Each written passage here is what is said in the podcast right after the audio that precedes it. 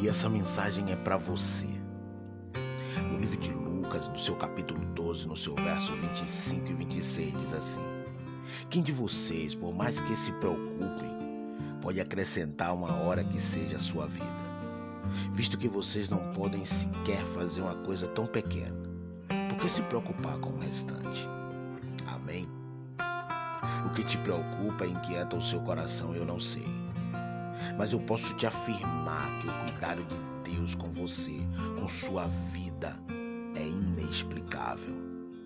Tudo que ele faz é perfeito e agradável, é tremendo e foge do nosso entendimento na maioria das vezes. Mas do controle dele, nada sai. Portanto, se acalme, respire. É chegado um novo dia. Louve a Ele por cuidar tão bem de você.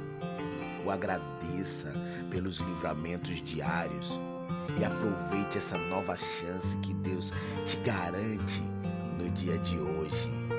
Que você tenha um dia lindo, um dia especial, um dia de portas abertas, um dia com Deus.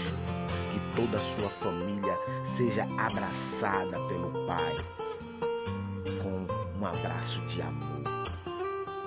Bom dia